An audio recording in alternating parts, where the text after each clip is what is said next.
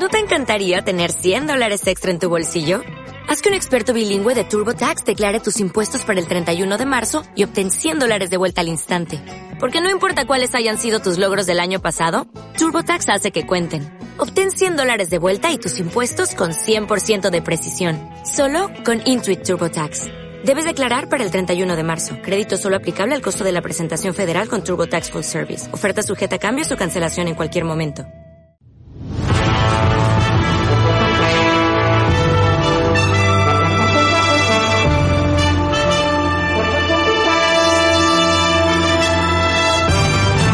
Buenos días España, aquí estamos Radio Cadena Española como cada mañana, comenzando con este tiempo de radio en el que vamos a intentar llevar información y opinión hasta todos nuestros oyentes, hasta todos los hogares que están en todo el mundo, que nos escuchan, por supuesto de una forma diferente. La temperatura más baja de España, 2 grados de temperatura en Vitoria, la más alta, que no se quejen, 29 grados en Murcia, ni más ni menos. Y saludos, por supuesto, a todos los oyentes que nos sintonizan a través de nuestras emisoras hermanas. Eh, estamos hablando de Radio Frecuencia Venidor, EU de Radio en Madrid, Radio Tarsus en Jaén, Radio Antorba en Cantabria, Universal Radio en Coruña y Ferrol y Radio El Campello en Alicante. Saludos, eh, Javier Muñoz en la técnica, este que os habla y por supuesto lo que nos queda por delante. Hoy tenemos ni más ni menos que a los limones. Vamos a entrevistar a Santi Santos en una entrevista que yo creo que va a estar muy bien y muy entretenida. Venga, vamos a ello. Gracias por estar con nosotros. Gracias por habernos escogido. Comenzamos. Tiempo de noticias en Radio Cadena Española. Gracias, señor Batet. Gracias, señor Torra. Han calentado esta sesión de control. Esta sesión de control fake que se hace a un señor que no es presidente de la Generalitat porque no es diputado, pero que está amparado por el presidente señor Turren de esta Cámara y por eso nos vemos obligados a hacer una especie de sesiones de control que no son tales en su monotema, ocupando la casa de todos los catalanes. Es usted un ocupa. Hablaban de ocupas antes. Usted es un ocupa. Váyase a su casa de, de una vez, señor Torra, y desbloquee la política Diputat, catalana. acabat el temps. Per respondre té la paraula el president de la Generalitat, quan vulgui. President, quan vulgui. President, lamento que en aquesta cambra s'insulti impunament. Ho lamento. Ho lamento molt. I que vostè no protesti. Se m'acaba de dir ocupa en aquesta cambra. Se m'acaba de... Bueno, eh, yo creo que este habla en catalán, pero yo creo que se le entiende perfectamente, ¿no? Se me ha llamado Ocupa y usted no me defiende. Se le entiende, se le entiende, se le entiende perfectamente. Silenci. President, prossegueixi, sisplau. No, no seguiré, president. No seguiré per dues coses. Primer, perquè se m'insulta i dos, perquè no hi ha pregunta. No se m'ha preguntat res. Ha sigut un míting i crec que és deure... ¿Qué cara, qué cara tiene el Torra, eh? ¿Qué cara tiene el Torra? Por eso está donde está, porque es un cara dura. En fin, es pero que bueno. puede- no puedes pedir peras al olmo. Es un Eh. ocupa y le ha sentado mal que encima el presidente Sí. no le haya No lo defendido. haya defendido, lo ha llamado Ocupa. Es que, lógicamente, el tío no es ni diputado. Es un ocupa, es En un fin, ocupa. buenos días, eh, Yolanda Cemorín. Buenos días, buenos días a todos. Buenos días, España. Venga, comenzamos entonces. Comenzamos.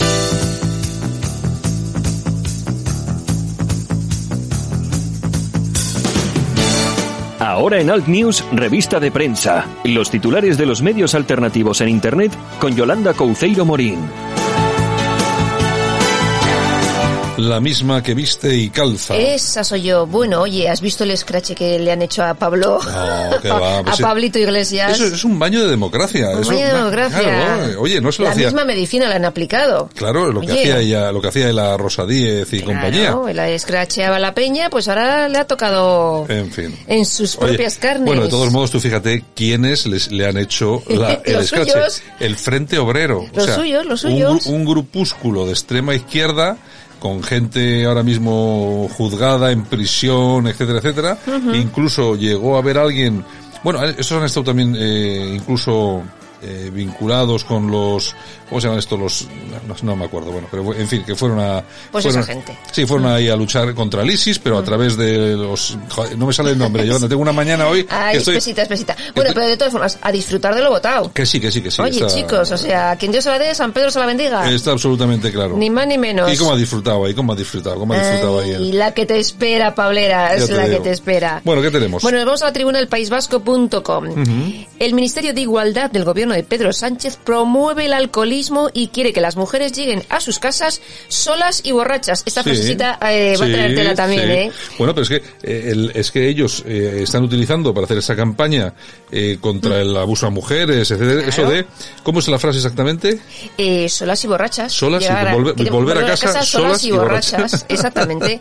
Dicen que los derechos de las mujeres nunca más se perderán en los callejones oscuros. Palabra de Irene. Bueno, me parece una O cosa sea, que... un horror, un en fin, horror. en fin, bueno, a ver. Bueno, news.es. ¿Qué tenemos? La familia de uno de los eh, sepultados en Zaldívar denuncia que sigan enterrados en hora. esta basura. Ya era hora que saliese alguien de la familia, ya era Pide hora. que no se escatime en medios y que dejen a la gente trabajar y los políticos que dejen de ir a hacerse la foto. Pues, Eh, es que- pero es que ya han tardado también los familiares en salir, ¿eh? Pues sí, porque ya hace tres semanas, Ya han puede tardado, ser. ya han tardado, sí, ya han tardado. Bueno, Ay, ¿qué más? Bueno, alertadigital.com. ¿Qué nos cuentan ahí? Aquí tenemos carta de una enfermera de paliativos y ahora enferma de cáncer. Paliar, no matar. María Requena, que así se llama, dice, me he pasado al otro lado, al del dolor y la vulnerabilidad. Habla de la eutanasia. Sí, claro, claro, claro. Bueno, muy interesante. Venga, ¿qué más? Exactamente. ¿Qué más? República. ¿Qué tenemos? Aquí tenemos a Adriana Lastra. Hombre, la, la títulos, la que tiene, la que tiene títulos por todos lados. Es igual, es igual, es igual que Beatriz Fanjul del PP, también tiene, ha acabado todos sus estudios. Exacto. Sí, sí, sí. Pues dice eh, que no hay ministros machistas, hay un gobierno feminista del primero al último. Responde así a las críticas de su vice, Pablo Iglesias, contra el ministro de Justicia que le llamó machista frustrado. Machista frustrado. Oye, tiene que ser tremendo los consejos de ministros en Moncloa, ¿eh? Sí, yo creo que tienen que ser muy divertidos. ¿Dormirá tranquilo, Pedro? No. Estoy convencido que, de que no. no. Ay, No, señor. y el que menos tranquilo tiene que dormir ahí es este, su asesor áurico. Ah, Iván Redondo. I- Iván Redondo. Iván Redondo, Iván- porque sí, Iván. Redondo es, eh, yo creo que es el único listo, inteligente que hay ahí. Tiene montado otro Claro. gobierno. Y dice, Dios mío, Dios mío, el chollo se me acaba antes de que me dé cuenta, lo que se me acaba el tenemos chollo. aquí, lo Bueno, que bueno. tenemos aquí. Bueno, nos vamos a moncloa.com. Venga, ¿qué tenemos? Echenicada del día. este está que se, que, vamos, está que se sale últimamente el Echenique, ¿eh? Mm. Justifica que Iglesias cobre más para donar más a Podemos. Claro, hombre, por Cuanto más gane, más dinero donará. Estos cambios se van a aprobar en la Asamblea de Vista Alegre. Dice, lo que vamos a hacer con esta propuesta es que todo el mundo done, porque hay cargos que no donan. Qué cara tienen, ¿eh? qué cara tienen. Yo, pero de todos modos ellos no tienen la culpa. La culpa la tienen Los que le votan. Los que le votan. Bueno, Exactamente, bueno, bueno, chicos. Los que pagáis ahí la cuota, ni Venga, más ni menos. Nos vamos. vamos a Noticia del Corazón. Vamos a ver qué tenemos ahí. Pues mira, tenemos a Toñi Moreno, que regresa Toñi, a la verdad, tele. Toñi, Además chica. regresa muy guapa después de un mes y medio de haber dado a luz. Qué chica más maja. A hombres, mujeres y viceversa. Pues sí, pero no le dejan volver a su programa. Ey, con ¿A el viento quién- la fía, ¿eh? ¿A quién habrá criticado esta? Exactamente. ¿A quién no habrá hecho bien la No, pelota? ¿A quién habrá dado calabazas? Mm, no sé. Y otras no. Y otras no. Y hasta aquí puedo leer. en fin. ¿Qué tenemos? Nos vamos a las toñejas. Oye, vamos a las tollejas, que me apetece hoy repartir algo. Pues para Irene Montero. No te digo, claro, da duro, da Y duro. su famosa frase, sola y borracha quiero llegar a casa. Hace falta ser impresentable para hacer de eso un lema de algo. ¿eh? Oye, mira, toda la vida luchando con el botellón y ahora va esta y dice que tenemos que llegar borrachas a casa. Y solas. o sea, yo, vamos. es que yo no entiendo muy bien, pero bueno. Yo cuando he salido, pues no he llegado borracha a casa nunca, pero vamos, he llegado sola y no me ha pasado nada. Hombre, pero vamos a ver, un día puedes un día estar, puedes un poco más de la Un cuenta. día puedes estar de fiesta, y, pero vamos, puedes volver un día, además. Pero ¿qué pasa? ¿Que por ser mujeres tenemos que salir y, vol- y volver borrachas todas todos los días? Aplausos. En ¿A, fin. ¿A quién le vamos a dar unos aplausitos? Pues para Cayetana Álvarez de Toledo. Hombre, Cayetana. La más valiente del Pepe. Es que no se puede ser políticamente incorrecta, porque la que le está cayendo a la pobre sí, Cayetana. le está cayendo una gorda, sí. sí Pues sí. nada, aplausos que se los merece. No va a ir a la manifestación. Ni yo tampoco. Ha dicho que el grupo Antena 3 o el grupo de Lara eh, está defendiendo a aquellos que van contra la democracia. Es evidente, Es que es en la verdad. sexta están manteniendo... Es que eh, el- la gente que ve Antena 3 escucha Onda Cero y ese tipo de cosas, que es todo de Antena 3, se piensa, ah, mira, pues este es el grupo, es mi medio, no. es como es de, como de derecha, que de derechas. Que no, que no, que no. Lo que pasa es que todos estos están acostumbrados a que nunca les han dicho nada, nunca les han levantado la voz, siempre les han hecho la pelota, y llega una mujer y les lee Sí, la pero la cartilla. portada, pero la portada que ha sacado la razón ya. Eh, Sí. algo así, no sé, la ultra. Maruenda. Sí, la llaman la ultra, no sé qué. Sí, sí, la marquesita del Sí. PP, fíjate tú. El Marguenda, que es un impresentable. Otro que está a sueldo de... que es un impresentable, que es lo peor, vamos a ver, es la, es la, la famosa derecha que no han hecho nunca en su vida, lo único que han hecho ha sido hundir esta derecha, todos, Pero claro, tiene su silloncito ahí en la sexta todos los sábados. Claro, es que le llevan allí, Claro, claro. ¿Cómo va a protestar? Sí, claro, claro. porque como es del grupo, le llevan como para decirle que no vaya. Ay, Dios mío. Bueno, ¿nos vamos a dar una vuelta por Twitter? A ver, ¿qué nos cuentan? Porque esto... Pues seguimos, No, sola y borracha hasta llegar a casa. Santiago. Venga, ¿qué? A ver. Bueno, y entonces eh, Mr. Guerrera dice, una ministra da por hecho que todas las mujeres salen a beber. Cree el ladrón que todos son de su condición. Claro, claro. eh, Mira, vamos a ver, si dices esto es porque tú vuelves a borra- Claro. vuelves borracha a casa. Ay, bueno, bueno. ¿Qué más? Dude dice, Dude. Dude, los rojos eh, que cantáis Bella Chia o Puñito en Alto, ¿sois los mismos que condenáis el cara al sol? Pregunto, más que nada para hacer lo que me salga de los cojones. Digo. Bella chao, bella chao, bella, chao, chao, chao. Bueno, ¿qué más? Ay, señor. Bueno, aquí tenemos a Garzón, Garzón, al superministro ¿cuál? de consumo. Ah, el co- no el juez. Eh, no, no, no, el superministro. El, el superministro de, de- El de que está consumo. regulando todo. Mm. Bueno, pues ahora regulará la publicidad en los juguetes para evitar un contenido sexista. Hombre, claro, es que, vamos, es que Dios. vamos a ver, menos mal que tenemos un gobierno que se está dedicando a las cosas importantes, Exacto. a lo que preocupa a esta sociedad. ¿eh? O sea, Adiós la Barbie, se acabó la Barbie. y entonces Ironhead responde, después del ostión con los lot boxes de los videojuegos, este tonto pretende ir de derrota en derrota hasta el ostión final. ya te digo, igual que el Che Guevara. Igualito, igualito. Dios derrota, los derrota, cría y hasta, hasta la derrota final. Así es. Bueno, Infinita nos dice, en las noticias dicen que no se cancela la manifa del 8M, pero piden que se extremen en higiene. Uy. Permíteme que me ría fuerte. Ja, ja, ja. Sí, eh, eh, eh, sí, sin, no. sin comentario. Sí, o sea, cierran colegios, los partidos de fútbol a puerta cerrada y tal, pero oye, las manifas estas así de, Sí, y de además, que hay, ambientillo. además que hay un componente bastante importante de gente que odia la ducha. Entonces, Exactamente, pues bueno. la ducha, el jabón, los geles, todas esas cosas. Bueno. ¿Qué tenemos? Nos vamos a las efemérides. Vamos a ver, ¿qué vamos a ver? Pues qué- a ver qué mira, cositas. mira, mira, mira, tal día como hoy, pero 1894. Que ya hace un pico, hace un Oh, pico hace ya. Mm. un poquito. Santiago Ramón y Cajal es nombrado honoris causa por la Universidad de Cambridge en el Reino Unido. Mira.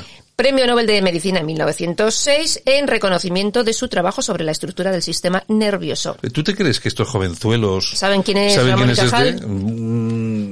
Lo dudo, lo dudo. No, no, Lo yo dudo. también. Venga, ¿qué una calle, te dirán una calle. Ramón y Cajal, sí, una calle que Una calle, exactamente.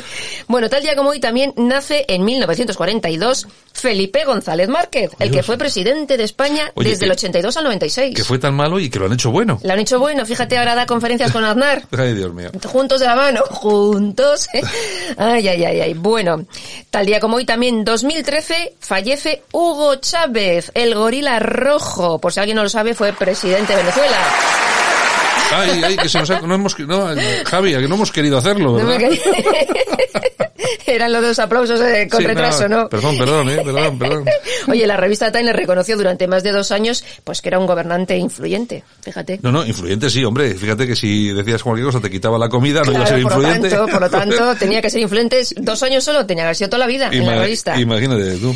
Bueno, nos vamos con un poquito de música, Ah, porque pues tal sí. día como hoy, 1948, ¿quién nació? Eddie Grant. Eddie Grant, Eddie Grant. Ese, Magnífico. Ese, ese, ese.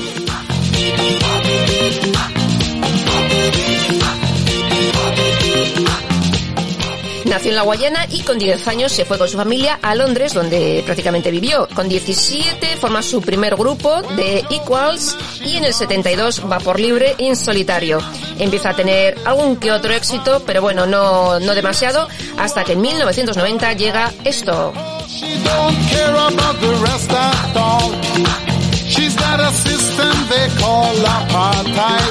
It keeps a brother in a subjection. Bueno, en la actualidad vive en las Islas Barbados, por supuesto. Hombre, qué bien Ahí Barbados. tiene un estudio de grabación Qué bien los barrados. donde promociona pues a jóvenes. Tiene 71 años ya, ¿eh? 71 añitos que tiene Eddie Grant. Oye, que que esta canción fabulosa, ¿eh? Sí, sí.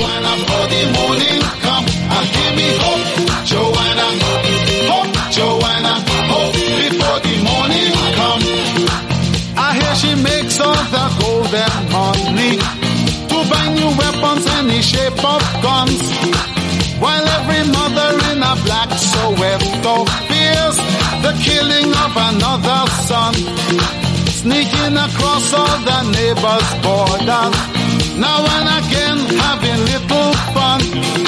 She doesn't care if the fun and game she play is dangerous to everyone. Oh, give me hope, Joanna, give me hope, Joanna, give me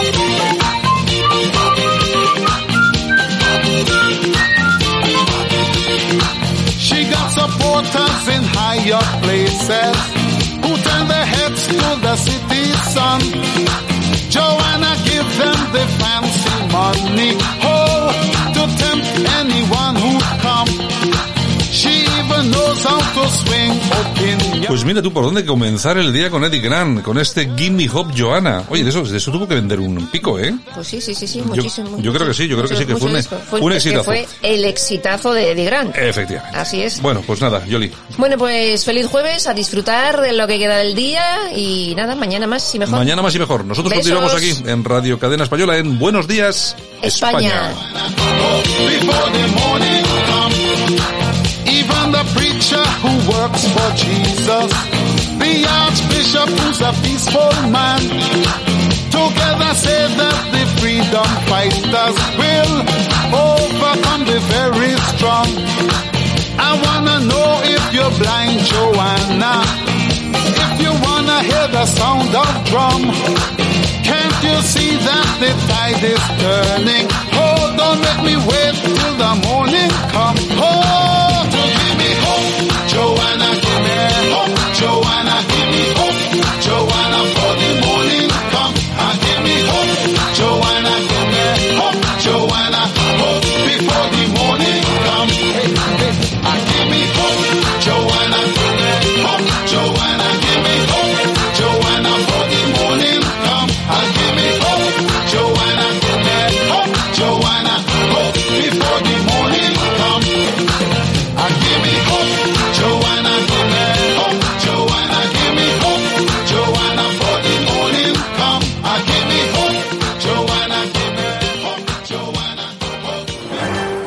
de noticias en Radio Cadena Española.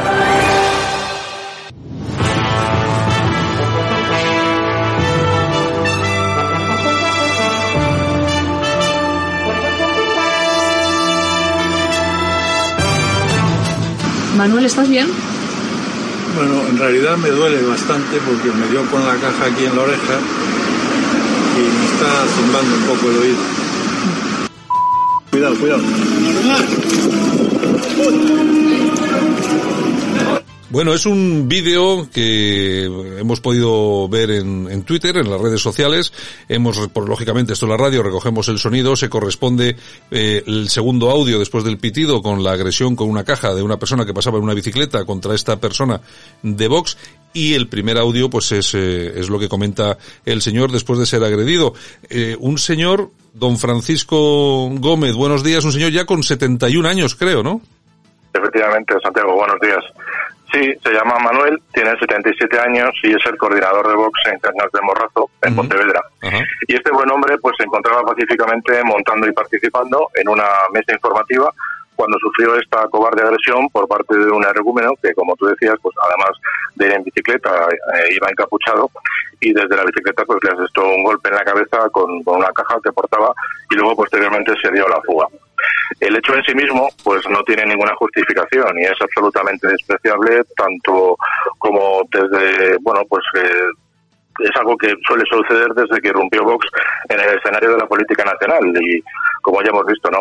La mayor, la mayor parte de las ocasiones, gracias, lo conocemos gracias a las redes sociales y no en gran parte a los medios de comunicación que generalmente lo han silenciado o que incluso a través de algunos tertulianos pues lo han justificado vilmente acogiéndose al hecho de que bajo su punto de vista pues estaban agrediendo a, a, a, una parte de la sociedad que bueno pues que por su fascismo propio de su de su ideario político pues como que poco más o menos que se lo merecían no y nada más alejado de la realidad por supuesto. Yo no voy a desarrollar en este espacio pues todos los incumplimientos legales que se supone que este tipo de agresiones eh, provoca, ¿no? Porque sería tedioso y aburrido, pero sí que me parece justo reivindicar desde, desde aquí su derecho a pensar como le dé la gana, sin que por ello pues tengan que cubrirse las espaldas eh, los unos a los otros, que me consta, para protegerse por el hecho de realizar un acto libre y democrático como es el de representar y explicar los contenidos y políticas de su partido. El, el hecho es un, el hecho del reconocimiento, como no puede ser menos, desde mi más absoluto respeto, creo que es recomendable y sobre todo eh, realizar un par de puntualizaciones, si me permite, Santiago. Claro que sí. Eh, en primer lugar, pues eh, comentar este asunto desde el punto de vista de los medios de comunicación y gran parte de la sociedad, y en segundo lugar, por supuesto, desde el punto de vista de los políticos. ¿no? En el primer caso, pues decir que los medios de comunicación y gran parte de la sociedad pues han terminado admitiendo este tipo de agresiones como algo normal, por lo habitual que resulta, lo cual es simplemente lamentable y despreciable, por lo que implícitamente representa, y es eh, la frialdad de la sociedad hacia aquello que primero rechazaba por, por lo la novedad que suponía este tipo de mesas informativas de este partido y posteriormente por su desconocimiento y la ignorancia y falta de compromiso, por supuesto. Y en cuanto a los medios de comunicación, pues, ¿qué te voy a decir? Que ya no conozcamos, ¿no? Eh, cuando estamos asistiendo al linchamiento mediático, por ejemplo, de Cayetana Álvarez de Toledo, por simplemente hablar y opinar con valentía y libertad.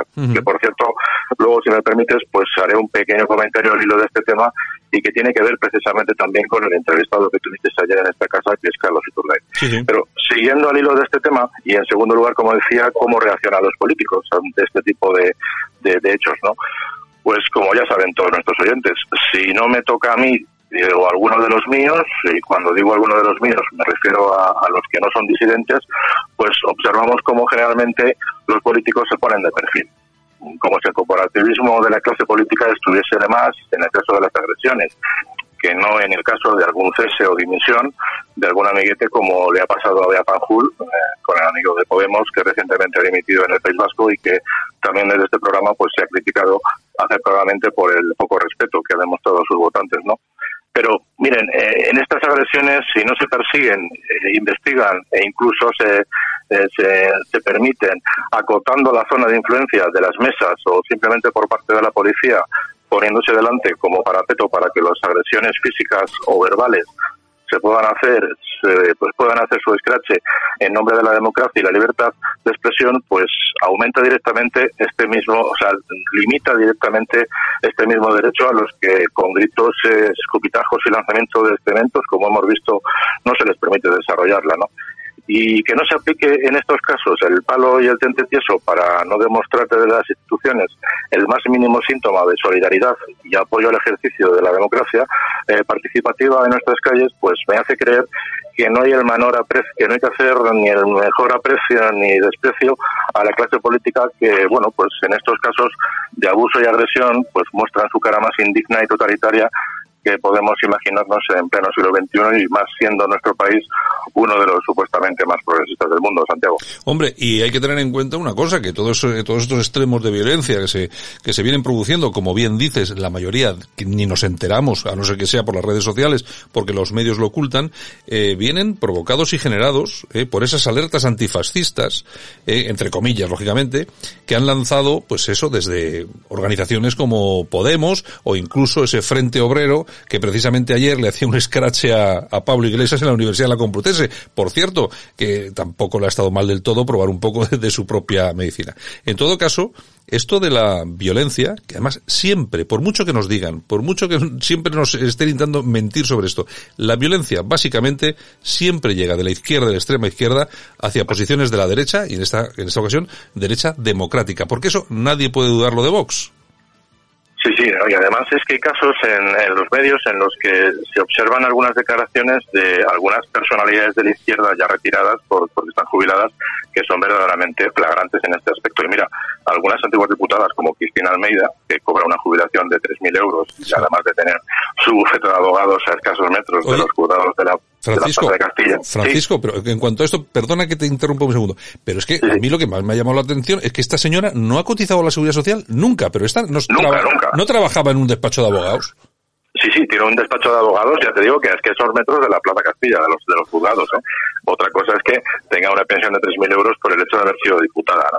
Pues esta mujer, y por eso lo saco a colación, eh, continúa hablando de los palos y abusos que sufría por parte de los grises en los tiempos del franquismo y en el que se. Bueno, y, yo me, pregunto que en qué se diferencia, eh, acaso, con que la policía ahora haga lo contrario y te defienda no permitiendo el ejercicio de la libertad de expresión porque el hecho de que se te pongan delante y no te permitan ejercerla ya en sí es, es, un, es, un, es un problema. Y por tanto, es exactamente lo mismo. ¿O acaso no es lo mismo que permitan a los terroristas separatistas que quemaron Barcelona y la policía apenas pudiera reaccionar por orden del Ministerio de Interior. O que diariamente ese corte en Barcelona la veía la Yetana por cuatro gatos y antes previamente el corte lo realice la Guardia Urbana de Ada Colau. Es lo mismo, pero así están las cosas, ¿no? Y pues eh, podríamos decir, eh, acudiendo a, a- a- a un término musical y una canción que te sonará de los de los resentidos, pues son malos tiempos para la lírica, Santiago. Bueno, pero esa, esa es de esa es de golpes bajos, ¿eh? O golpes bajos, golpes bajos, no, o resentidos, me he equivocado. efectivamente. Pero has visto Sabía que eran gallegos, sabía que eran gallegos, efectivamente. gallegos, gallegos. Oye, Golpes bajos, sí. ¿qué te, qué te iba qué te iba a comentar? Bueno, querías comentar algo sobre lo de Cayetana, ¿no? Sí, mira, en cuanto a lo de Cayetana, mm, decir que Carlos Iturgaiz, que ayer le entrevisté y hoy también González Terol, eh, pues la han vuelto a dejar a esta mujer con el culo al aire, hablando claro, ¿no? Posiciona- posicionándose del lado de Feijó, Moreno Bonilla, Dolores Montserrat y Maroto, como hicieron ayer, ¿no? Por lo tanto, bueno, pues yo que a este hombre que se entrevistó aquí Mm. ni le conozco, ni tengo ningún tipo de admiración por él, pues eh, tal y como manifesté ayer, pues eh, tarjeta roja, ¿no? Tarjeta roja por mi parte. Es más, ayer me sorprendió que incluso en la entrevista que le hicisteis eh, Armando Robles, pues menos mal que no estabais en la misma habitación, porque si llegáis a estar, le asalta y le da un morreo, o sea, me parece impresentable. Impresentable no el hecho de que le admire, sino que le diera tanta vaselina, ¿no? En fin, en todo caso, como digo, por mi parte, todos los citados, tarjeta roja por rajoyistas y sora- y sorayistas, que por cierto, ya sabíamos todos que era cuando fue, cuando fue relegado el número 17 para las listas de las últimas europeas, lo cual supongo que provocó su abandono temporal de la política en activo. Dicho lo cual, mis mejores deseos para la campaña que va a iniciar en el País Vasco, aunque me da la sensación que, que como comenté ya en la retonera el pasado lunes, tiene un perfil muy bajo, hoy lo ha demostrado plegándose a su vicepresidente, a su vicesecretario, perdón, y, y no tiene por qué darse el hecho de que quien tuvo retuvo, no, es mi opinión. Veremos en todo caso cómo acaba el PP en el País Vasco y en cuanto a lo de Cayetana, pues a mí me da la impresión de como se pliegue Pablo Casado y se la toque un solo pelo, eh, el PP va a tener un problema y prácticamente podríamos de irnos despidiendo como una fuerza interesante e importante porque hay muchísima gente que no se está marchando a Vox y está aguantando porque Cayetana tiene un perfil duro a nivel ideológico y desde luego por mi parte se merece el mayor de los respetos. Hombre, yo, vamos a ver, eh, has, apuntado dos cosas desde mi punto de vista muy interesante. Por un lado, que hay mucha gente que no está en Vox porque todavía queda gente como Cayetana, eh, y, yo, eh, eso es cierto porque yo conozco a algunas de esas personas, eh, y además es que en el partido, el Partido Popular necesita gente como Cayetana. Vamos a ver, eh, eh, el Partido Popular ideológicamente está desarbolado. Es decir, no es absolutamente nada. O sea, si eh, Iturgaiz trae algún tipo de esperanza al PP Vasco es simplemente porque todavía da esas pinceladas del, del antiguo Partido Popular que mantenía un mensaje en condiciones muy de María San Gil, etcétera, etcétera. Pero es que el Partido Popular a nivel nacional eh, quitando cuatro o cinco casos muy concretos, está absolutamente eh, desarbolado, eh, Francisco. Desde luego es mi- desde mi punto de vista. Sí, a mí lo de Carlos Iturgaiz no me ha provocado ninguna sorpresa porque mm, digamos que está otra vez recién llegado y lógicamente no va a sacar los pies fuera de plato eh, teniendo en cuenta que lleva tres días eh, otra vez en primera división, ¿verdad? Lo que me ha sorprendido es González Terol.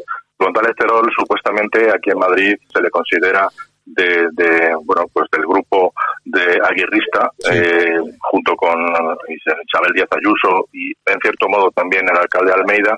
Pero el hecho de que hoy haya manifestado que, que lo- las declaraciones de Cayetana han sido han sido un error me parece que es una puñalada trapera no a Cayetana sino de todos estos políticos del PP eh, es una puñalada trapera. A Pablo Casado que se ha visto obligado a no poder contestar en una rueda de prensa que en la que ha en la que ha participado hoy y que por cierto mm, también aprovechando el momento me parece francamente bien que se hayan puesto del lado del gobierno igual que ciudadanos a la hora de mostrar el máximo apoyo desde la oposición para la crisis del coronavirus eh, bueno pues eh, confiando en que nuestro sistema sanitario sea capaz de solventar esta crisis no pero es curioso que en la primera ocasión que tienen eh, surjan los cuatro o cinco políticos del PP de siempre, todos que sabemos que son fieles eh, defensores de, de, Rajoy y de Soraya, no termino de entender qué hacía este fin de semana Pablo Casado en Galicia con Rajoy, cuando entiendo que tiene su recorrido allí este hombre, pero no era necesario que Casado hubiera estado.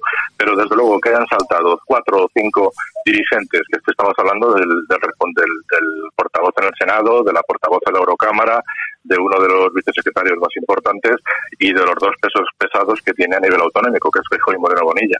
Pues todos se han puesto eh, del lado de la libertad de expresión, como si un político no tuviera derecho a defenderse ante las críticas que puedan recibir de determinados medios y, por supuesto, si considera que efectivamente esos medios están haciendo un grave daño a la democracia al estar eh, bueno, inmiscuyéndose en asuntos que están provocando la, la posible pues, eh, la posible ruptura de España con el apoyo constante a los, a los secesionistas y ya no, por supuesto, para qué vamos a decir, el apoyo al gobierno socialista y socialcomunista, ¿no? Bueno, pues eh, vemos como los enemigos, como decía ayer en este mismo espacio, el PP los tiene dentro y el principal problema del Partido Popular es que su presidente no ha entrado con mano dura y es capaz de, de hacer la purga que supuestamente cuando ganó las primarias es lo que se le encomendó, Mm. porque ganó precisamente para eso, para ef- que limpiara el partido de sorayistas y que metiera de nuevo en el armario a Mariano Rajoy. Pero no termina de hacerlo. Yo entiendo que tendrá muchísimas presiones internas que hacen imposible esto, pero desde luego, eh, como he dicho antes, como, como al final se opte por purgar a Cayetana Álvarez de Torero, que se vaya preparando en el Partido Popular porque las fugas de afiliados y de simpatizantes puede ser muy importante. Mm. Yo de todas, de todas formas he tenido, Cayetana Álvarez de Toledo ha tenido dos intervenciones que me han parecido muy interesantes en los últimos días. Por un lado, eh, ha sido esa intervención en la que se declaraba feminista amazónica, eh, que me ha parecido que era seguidora de Camille Paglia, lo que que claro, para eso, eh, eh, alguien, para entender exactamente de qué está hablando, antes, a- a- a- eh, quien critica esto ha tenido que leer a Camille Paglia, que es prácticamente imposible porque la clase política lee de casualidad, ¿no? O sea, porque eso de no tener estudios, como por ejemplo lo citabas a la Bea Fanjul aquí en el país, bueno, pues es una chica que, eh, que, pues, eh, que quiere hacer política con Podemos, pero no ha tenido la suficiente capacidad ni política ni de otra para acabar los estudios, que es un poco lo que hay en la clase política hoy en día. Y el otro día también eh, lo que comentó sobre el tema del grupo Lara, el grupo A3 Media, vamos a ver, a nadie se le escapa que es cierto, la sexta eh, la sexta es un nido de víboras. Joder, ya- alguien tenía que decir algo. Es que estamos todos aplaudiendo con, la, con las orejas porque es que esta señora no mintió, dijo la verdad y ya era hora que alguien lo dijera. Francisco. Sí, pero además teniendo en cuenta que a la sexta quien le dio oxígeno para seguir existiendo fue Soraya de Santa María. Claro, O sea, es que eh, por eso clama al cielo y por eso hay tantas personas dentro del partido, afiliados y, y simpatizantes, que no terminan de entender por qué se producen y sobre todo de cara al exterior estos conflictos entre los entre los mismos eh, los mismos representantes de- del mismo partido no desde luego que es incomprensible. Y también es verdad como tú apuntabas antes que esta mujer tiene un lenguaje excesivamente culto y hace constantes menciones pues a figuras literarias y pensadores que la inmensa mayoría de la sociedad pues no ha leído efectivamente por eso quizás se le eche en cara pues lo de su alcurnia como hizo como hizo el, ministro de fomento en la última incorpora- en la última intervención que tuvieron en el Congreso no como en su momento se la criticó eh, el mismo Semper de que ella mientras pisaba moqueta roja pues eh, eh, los, los los políticos vascos estaban jugándose la vida constantemente. Es verdad que le falta parte de realismo y parte y lo que venimos diciendo le falta calle a esta mujer, pero bueno, también cuando se le hizo el scratch en la Universidad de Barcelona demostró tener un par de ovarios, ¿no? Sí, sí, Por lo sí. tanto, todas sus eh, todas sus eh, sus opiniones en cuanto a lo que significa el feminismo desde el punto de vista del centro derecha está más que justificado y yo creo que con sus sus últimas declaraciones las ha puesto a su sitio. Hoy precisamente ayer precisamente a última hora eh, se informó a través también de los medios que dejó bien claro que si eh, ella fuera la mujer de Pablo Iglesias y su macho alfa, lo dijo así, tuviera que salir en su ayuda para explicar la nueva ley de libertad sexual, pues eh, le mandaría a dormir al, al sofá.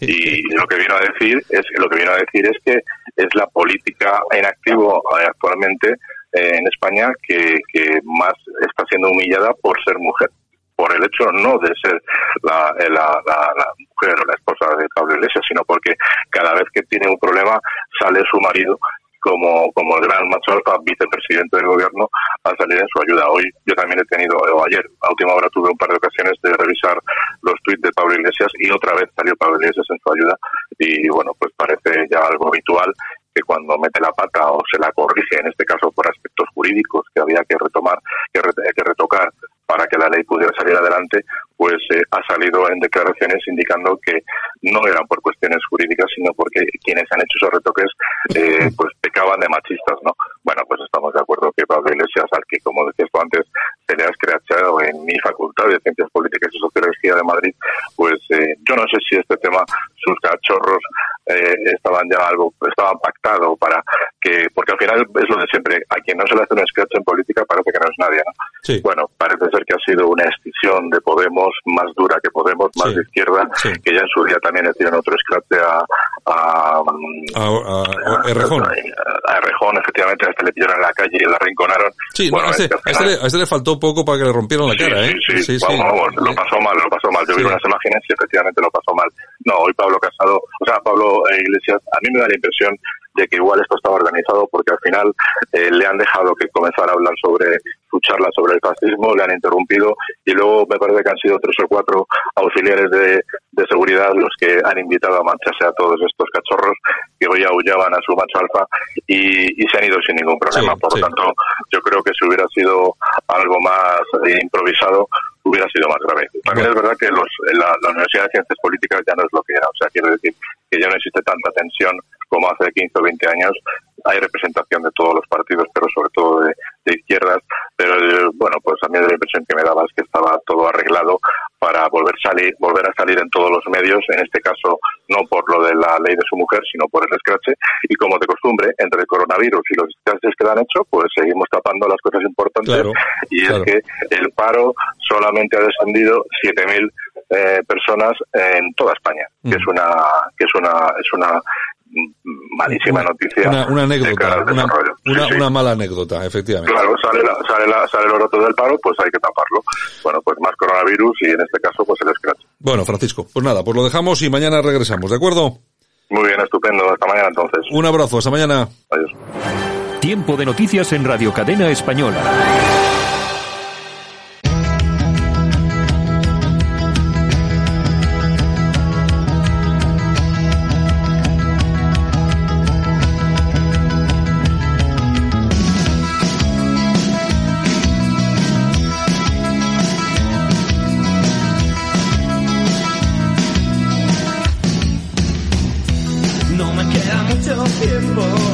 Vamos, nos vamos hasta La Coruña, allí está Begoña Vila. Begoña, buenos días. Hola, buenos días a todos. ¿Qué tal? Bueno, nosotros bien, tú me imagino que mejor, porque en Galicia, pues siempre, solamente En por, por el mero hecho de que tenga percebes ya tiene que ser estupenda la cosa. Claro, es que en Galicia é moito. Oye, pero tú ya sabes, la, la última vez que estuve allí no me pudiste invitar a Percebes, eso es un pecado, un pecado mortal, ya sabes. Re- recuerda, recuerda y recuerda por qué, recuerda por qué a los oyentes. Bueno, bueno, no, pero bueno, yo sé, yo sé de una, bueno, no voy a contar nada porque luego al final te encarcelan, te encarcelan, Begoña. Bueno, oye, mira, que, oye, nos vamos a quedar en Galicia porque tenemos con nosotros, ni más ni menos, ni más ni menos, bueno, los que hayan escuchado la música que tenemos aquí, más o menos sabrán por dónde vamos. Tenemos a Santi Santos. Buenos días, don Santiago. Hola, muy buenos días. Bueno. Santiago, ¿qué tal? Y Begoña y todos Oh, los oyentes. hola, buenos días. buenos días, Santi, buenos días. Bueno, eh, Los Limones, ni más ni menos, grupo icónico de, de la movida gallega, podríamos decir, Santi. Sí, bueno, hombre, Los Limones es un grupo gallego hasta la médula y, y lo llevamos siempre, es nuestro buque insignia, Ferrol y es la canción, pero vamos, eh, mm, sí, o sea, de música española, sin dudar, o sea, de pop rock español, de la época Sí, de, la- de de la- los 80 y de los, todo. de los 80. Begoña, ¿tienes alguna cosa para Santi? Hombre, cómo no. Yo quería preguntarle a Santi ¿qué, qué, balance, qué balance haces de estos casi 40 años, ¿no? Sobre los escenarios. Bueno, mm, muchas gracias. por Nos falta un poco para los 40. Tres, tres, ¿no? Tres. Pero sí, 30 y... Sí, o sea, sí, pues tienes razón. Claro que Sí, serán sí. 40. No, Treinta y yo en el 37. 80 todavía no estaba en los escenarios. Yo creo que, que a mí me picó el, el veneno en el 82, que vi a los golpes bajos en una sala mítica en Santiago que se llamaba Clangor. Qué. Y, y, y ahí sigo. Bueno, pues sí, hombre. Pero ¿no? vamos, yo creo que es que después, eh, yo por aquel entonces no sabía ni lo que era una guitarra, ni lo que era un escenario, ni lo que era nada. El primer disco es del 87. Ujú. 87, efectivamente. Mira, y has llevado Santi Ferrol, vamos, en las entrañas y además has hecho eco de Ferrol por todos los sitios por donde, por donde has pasado con aquella emblemática canción que todavía nos resuena y resuena y es eh, maravillosa, Donde se acaba el mar, ¿no? que es eh, el himno de, de Ferrol. Eh, ¿Te han reconocido eh, en Ferrol este hecho? Sí, sí, sí, sí, yo vamos, yo soy el, el cantante, el peor cantante de Ferrol, el que peor canta del pueblo, muy con diferencia y tal, pero pero vamos, o sea, esto a mí se me ha, sí, se me ha ido de las manos, ¿no? Lo que lo que es una canción y, y- y el cariño y el reconocimiento, bueno, por favor. Yo, vamos, es una cosa, es, es nuestra canción, es nuestro orgullo y, y yo aprendo todos los días de Ferrol. Desde luego. ¿Cambió mucho el público desde los años 80 cuando empezabas a- a- al público actual? Bueno, cam- eh, sí, claro que cambiamos. La, la vida y el mundo ha cambiado mucho. En aquella época la gente iba con ansia de escuchar las novedades y las propuestas nuevas. Y ahora, bueno, vivimos una época que, que pues que es más festiva y que, y que la gente no te aguanta el rollo. O sea, que como no toques lo que conocen y si vas a una boda, pues que toques los clásicos y, o sea, del pop español y de la música tal, está un poco, a lo mejor, saturado. Y después hay mucho dogma de, de que en nuestra época era qué feo soy, qué mal canto, qué, qué poco tengo que decir, y te buscabas la vida en un escenario libre para decir ahí todo lo que podías y tal. Y ahora pues hay mucha academia, esto mucho estudio de mercado, ahora canta de esta manera, ahora buscamos un no sé qué. Entonces está, se ha perdido mucha frescura y en el, en- por arriba, pero vamos, por abajo, vamos, todo, vamos, España lo está levantando los músicos todos los fines de semana, que somos la, la última frontera de- del entusiasmo y de las ganas y del positivismo y del arte. Está claro. Begoña. Está claro, sí. Bueno, la personalidad, decirte que perdura, porque eres un cantante y eh, con una personalidad feroz. De hecho, llevas tantos años en los escenarios, ¿verdad? O sea que no, no, no has desaparecido y eres un cantante de moda de, de, de un momento y desapareces, sino que sigues 40 años y eso es muy difícil.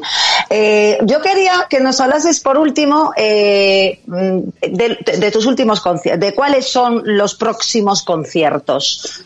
Pues el viernes un cumpleaños eh, estupendo, ¿En- en iremos el pianista y yo. ¿En el dónde? sábado en Hoyo de Manzanares en una sala estupenda que se llama El Portalón y que tocan, bueno, pues todos nuestros colegas de la música y toda la afición de la música. Y, y bueno, y hay, mm, mientras no nos sangren los dedos, vamos a seguir ahí sin Seguiréis, parar. se- seguiréis, da- seguiréis dándole, ¿no? El Sí. Palesco, ¿no? El 3, Sí. el 3 de abril, ¿no? ¿O no? El 3, concierto, ah, bueno, Santi. cuidadito, ah, bueno, cuidadito, cuidadito. Bueno, Claro, eso es el conciertazo de La Coruña. Es que, es que de- te voy a ver por eso. Sí, sí, sí, o sea, el rock and roll nananá que hace Bonham y que organiza también el Bar Tracios y es pues para la figura emblemática del rock and roll de La Coruña que se llama Julio Béjar, su grupo es Yul, anteriormente eran los Macanrones y, y bueno, está pasando ahora por un problemillita de salud y tal y tiene, gracias a Dios, tiene ahí una unidad de, de rock and roll en La Coruña estupenda, se viene Miguel Costas de Siniestro Total, se viene Gandhi, el creador del himno del Deportivo, bueno, se vienen todas las figuras de La Coruña. Y Bueno, vamos bueno, a llenar una sala y se va a recaudar el dinero suficiente para, para ayudar a un amigo y, y a un hermano, vamos. O sea, eso es en la sala en el IN y, y es en el Palesco y va a ser el 3 de abril a las once y media de la noche y la entrada son 15 euros y es un concierto homenaje al rock and rollero y tal en honor a Yuri. Eh, Allí estaremos. Muy bien. Eh, bueno, ¿tú qué puedes, eh, Begoña? Yo sí. Yo no, yo no puedo, pero tú sí, tú tienes que ir. Oye, eh, Santi, de todas formas, bueno, eh, vamos a ver, yo creo que eh, hay muchísimo, muchísima gente que lógicamente sigue colgada de los limones, Lo- pero también es cierto que ah, últimamente tenéis un nuevo éxito. Te tengo que preguntar por el nuevo éxito, que es ni más ni menos que la canción que se está utilizando ahora mismo en la campaña gallega. Eh, bueno, me gustaría preguntarte cómo surge este asunto de que hagas una canción para un candidato.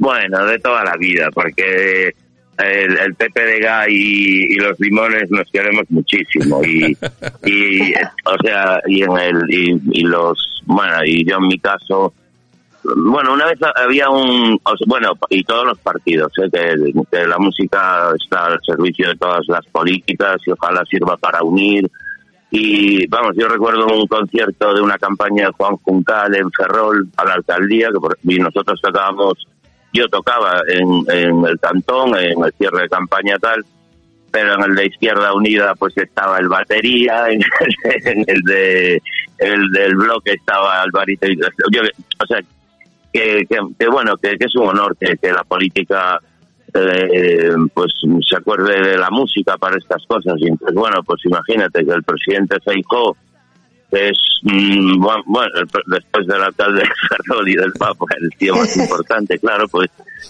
pues que, que, que se fijen en nosotros y que nos ponga esto y ya por cuarta vez. Bueno, yo y creo- yo creo- yo bueno, creo- pues o sea, yo no tengo palabras, sino so- ojalá esté a la altura y que le dé mucha suerte y, y, y, y- y vamos, y que le quiero, vamos, le queremos muchísimo y, y le estamos súper agradecidos. Yo creo, yo creo que le dais suerte, porque a- a- siempre que habéis hecho la canción Sí, sí. ha ganado, ¿no? Sí, sí, sí, sí, sí, sí, sí. Bueno, Hemos oye, hecho, es, es muy, no sé, yo es una cosa que, que, que me gusta mucho, son trabajos, pues bueno, en equipo, supongo que esto es muy complicado y que tendrán pues sus equipos de comunicación y sus líos y su rollo. Y entonces a mí lo único que me llega es, llegó un momento, venga, llegó un momento, eh, veña Galicia, veña Galicia, eh, Galicia sí, Galicia sí, Galicia moito, Galicia moito.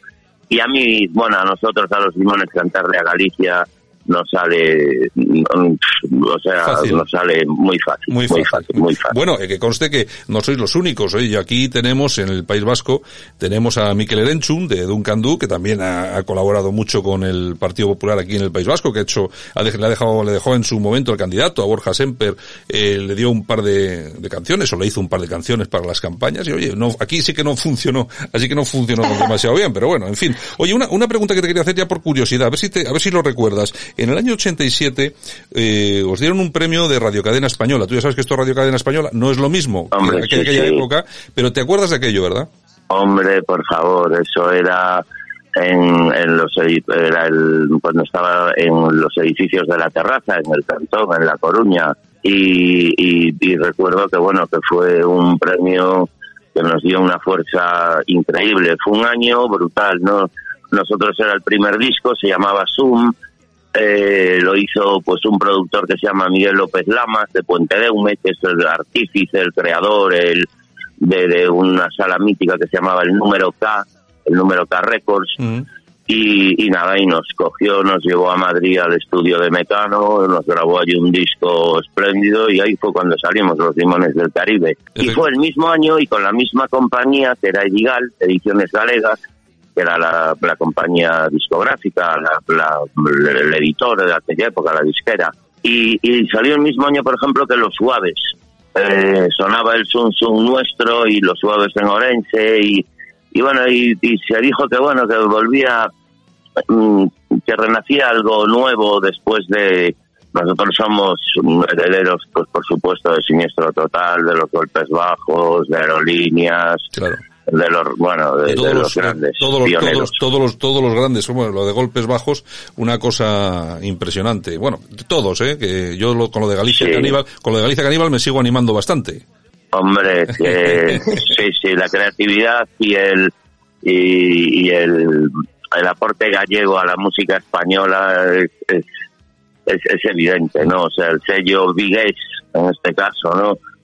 En la época de la movida, de Loquillo, de Alaska, de, de los golpes, de, bueno, de, de, de Antonio, de, Enrique, de, bueno de, la- de las grandes de Manolo Teina de las grandes de, de las grandes figuras de esa época de la edad de oro del pop español no pues Sí, porque eh, Santi, nosotros nos vino en- Sí, sí, porque Santi, el, el tema es que eh, Galicia siempre ha tenido esa imagen en lo cultural, eh, pues de estar ahí en la esquina de la piel de toro y que hace mucho frío, llueve mucho, es- eso es un poco lo que se vende y, y parece que no, no tenía mucha, demasiada repercusión todo el tema cultural que había y que sigue habiendo en Galicia y yo creo que ahí sí que, sí que fue un punto de inflexión, ¿no? Un antes, había un antes y un después, todo lo que se, todo lo que fue aquello de la movida gallega de, de De tal, con los golpes, tal y cual. Y yo creo que desde entonces se respeta mucho más, en lo cultural y en lo musical, concretamente se respeta mucho más a Galicia, ¿no? Sí, sí, vamos, pero mm, en Galicia yo creo que, que, que na- nadie tiene complejo de complejos artísticos, o sea, son suelen ser siempre propuestas muy novedosas, muy de vanguardia, después las que son propiamente gallegas eh, al 100%, eh, por ejemplo en el idioma y en tal y cual, bueno, pues em, realmente mm, vamos, hay un clasicismo, ¿no? vamos, si hay un, un interés por saber acerca del galleguismo, eh, el presidente de la Real Academia Galega, el, en fin, o sea que el galeguismo está muy, como muy respetado, muy todavía por descubrir, nos encanta a- aprender cosas, mm, eh, o sea, del pasado, ¿no? O sea, entonces las propuestas de vanguardia pues están siempre muy enraizadas así en el pasado. Después Galicia como, pues, o sea, como como en el, en el, en el panorama español y, y todo, pues está pues como todos, o sea, como Andalucía, como Madrid, como Barcelona, como Bilbao, como Valencia, y después, oye, pues yo que sé, la, las, la, la maravilla y el futuro que se nos presenta tan sonriente de saber que ahora va a venir un año siacobeo y que quieres y que quieras que no, pues hombre, eso es mucha inversión y muchos ánimos y mucha energía que, pues tener a Santiago mm, pues funcionando tan tan bien y atrayendo pues eso tanta tanta gente y tantos intereses pues es una suerte. Una suerte no bueno o sea es es un regalo Es un regalo. Oye, pues yo no sé, Begoña, si tienes alguna cosa más para Santi, si no le despedimos. Eh, eh, sí, decirle que, que bueno, que acabo de descubrir escuchándolo muy atentamente que es la humildad que tiene la que lo hace grande. muchas gracias Begoña muchas gracias Venga, nos vemos el día 3. Está, estupendo. Está hoy Begoña piropeando a tope. Desde luego esto, a mí, a mí no, a mí nunca me piropeas. Eso no sé yo qué va a tengo que, tengo que coger una guitarra y subirlo al escenario, porque si no, en fin, en fin. Oye, San- da mucha fuerza y mucho ánimo Ya te- ya te Sí, digo. señor Santiago claro que sí Bueno, pues Santi Santos, eh, nuestro amigo Santi de los Limones, muchas gracias por haber compartido unos minutos aquí con nosotros en Radio Cadena Española. Un abrazo muy fuerte y vamos a ver la próxima si nos vemos, pero nos vemos en Galicia. ¿De acuerdo? Muchas gracias Un abrazo. Un abrazo. Un abrazo. Un abrazo, luego. Santi, un abrazo.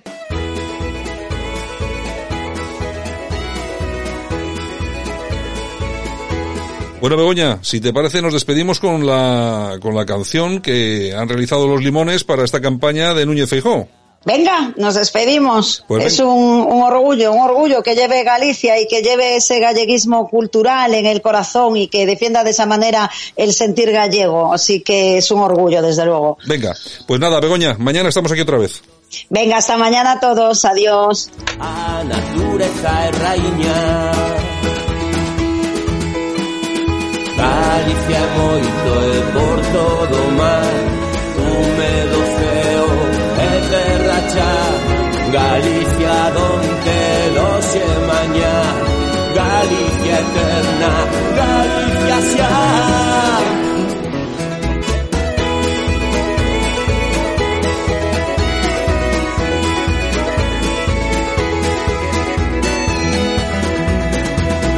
Galicia é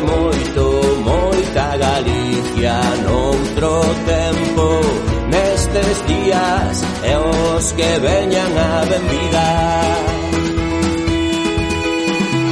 Galicia é moito, moita Galicia Arte a roubo de antoloxía A nosa historia e xeografía. Galicia é moito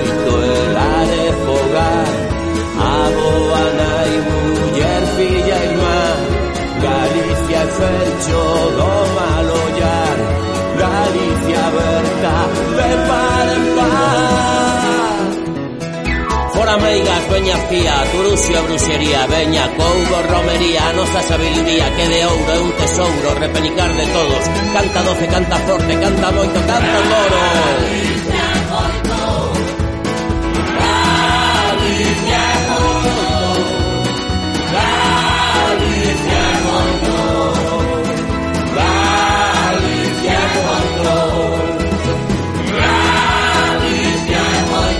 Cada ansia co seu conto O que sinto e se escoito O cantar duns dos outros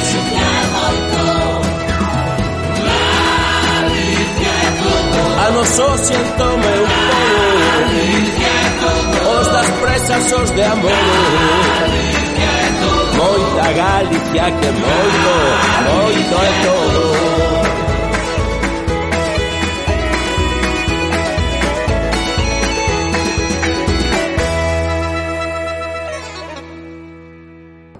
Radio Cadena Española comienza el día con el análisis más completo de la actualidad. La Ratonera, un espacio de análisis de la actualidad con Armando Robles y Santiago Fontenga. Críticos, ácidos, alternativos, otra lectura políticamente incorrecta de lo que sucede en España, Europa y el mundo, y no nos cuentan. Nos vamos hasta Málaga, como cada mañana, a la redacción de Alerta Digital, que tiene que estar echando ya humo. Eh, Armando Robles, buenos días.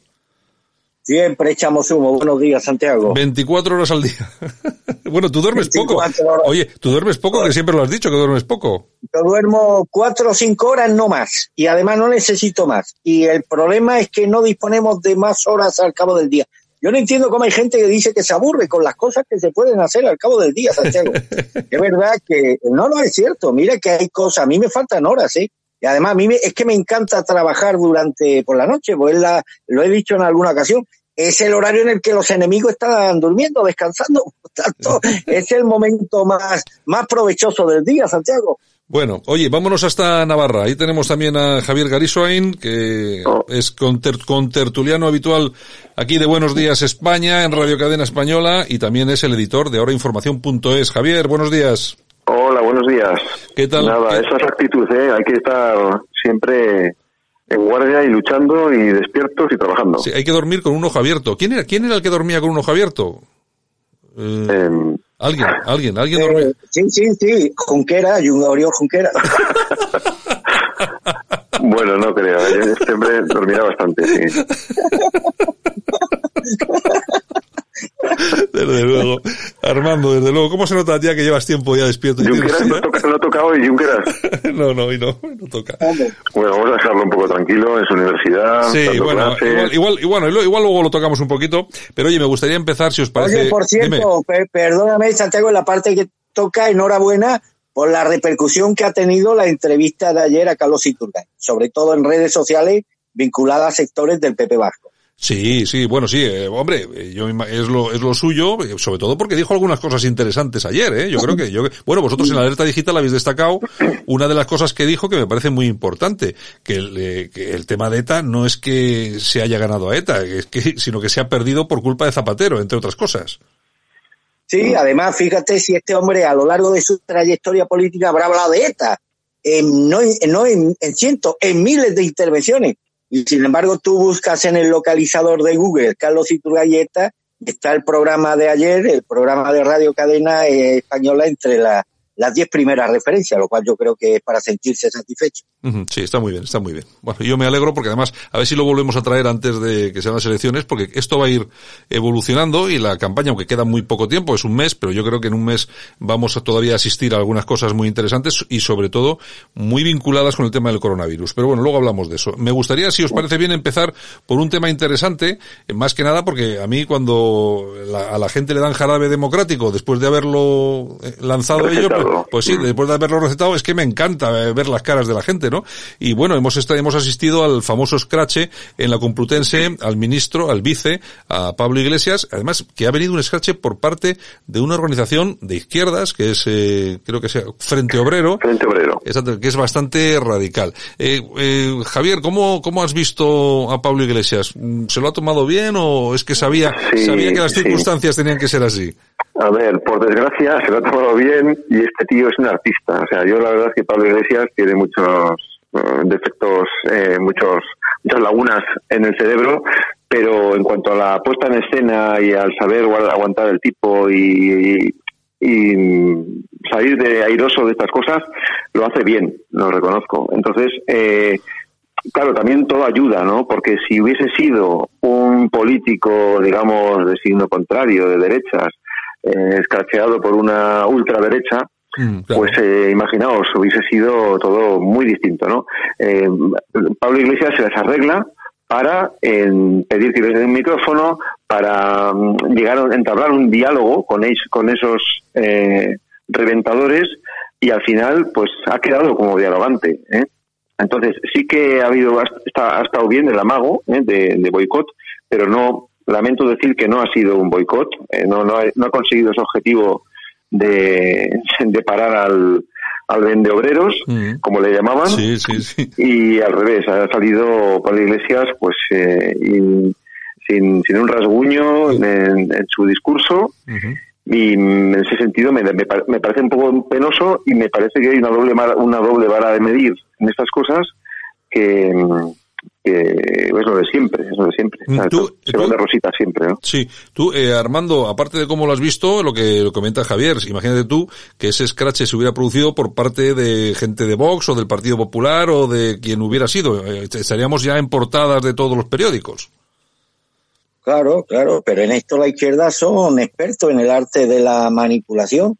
La izquierda tiene, el presidente del gobierno tiene a su gurú mediático, ¿cómo se llama este que está en Moncloa con Pedro Sánchez? Oye, se me van los nombres últimamente. Sí, a mí también. que tomar A mí también. de paso. Eh, eh, ¿Cómo se llama el que Eh, está, no me- además vasto? No me preguntes, no me Pues, preguntes, no me preguntes, porque ahora, mismo.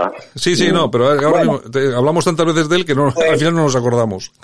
Pedro Sánchez tiene a este tipo que es bastante eficaz en esto de la manipulación propagandística y demás, y el Partido Popular tiene a Pablo Montesino, pues ahí no hay más preguntas y demás, pero bueno, en lo, en lo de ayer que estoy de acuerdo con Sergio, fue, la verdad es que fue un scratch muy flojito, muy light y demás, ¿eh?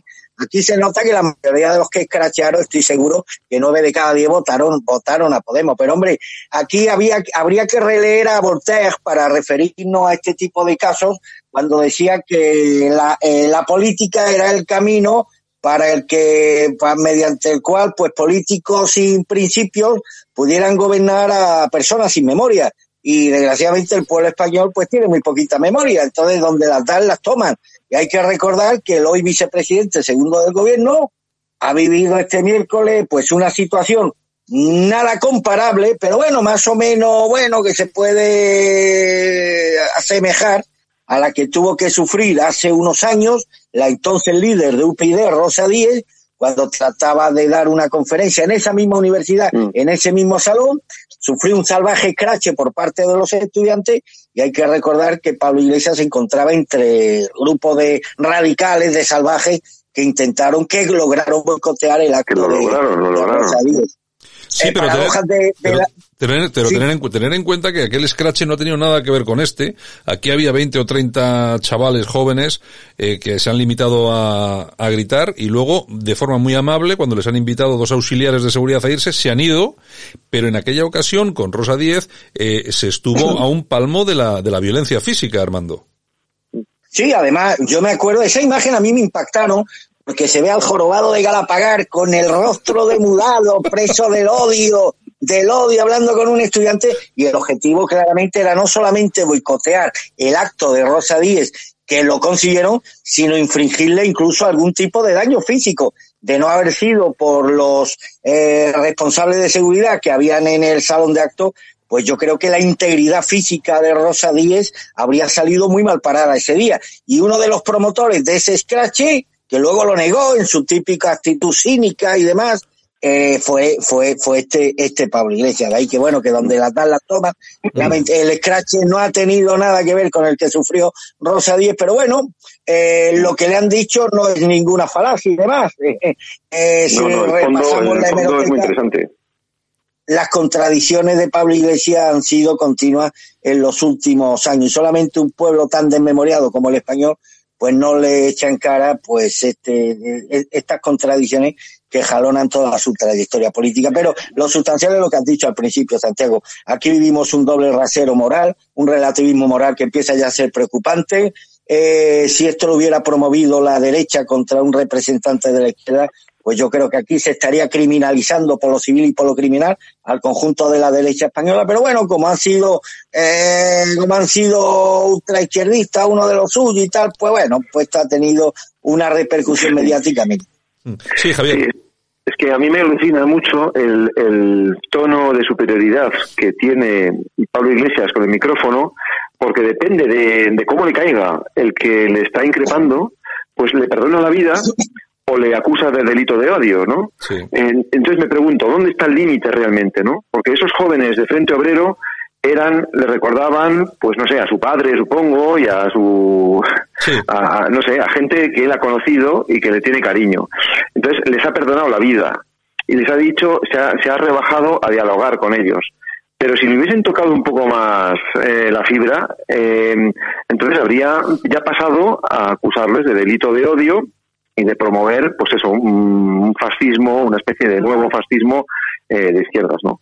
El tema de fondo es el tema del feminismo, que es que este, este grupo Frente Obrero, yo creo que como está en el, el marxismo-leninismo antiguo, pues esto del feminismo no lo entienden o no han entrado en la, en la rueda del progre del feminismo, ¿no? Yo- yo- ellos directamente, sí, Yo, yo, Javier, yo, mira, ahora que tocas este tema, yo recomiendo, yo sigo mucho al, al- a este grupo del el Frente Obrero y recomiendo que, que simplemente lo pongan y vean los vídeos de su líder en, en YouTube y efectivamente es un grupo que, eh, vamos a ver, eh, no es que odie, pero prácticamente todo el tema del mensa- eh, lenguaje inclusivo, feminismo, el tema de género, pero tal cual. Yo, a mí me recuerdan, siento decirlo, si alguien nos escucha, que no le siente mal lo que voy a decir, pero me parece mucho en la estética y en la ideología al Hogar Social Madrid y cosas así, eh, y siendo incluso de, de, de, de partes del, del abanico ideológico diferentes, pero, pero eh, por la estética y por la... Es que ellos se creen, se creen en el tema de la justicia social y se creen que,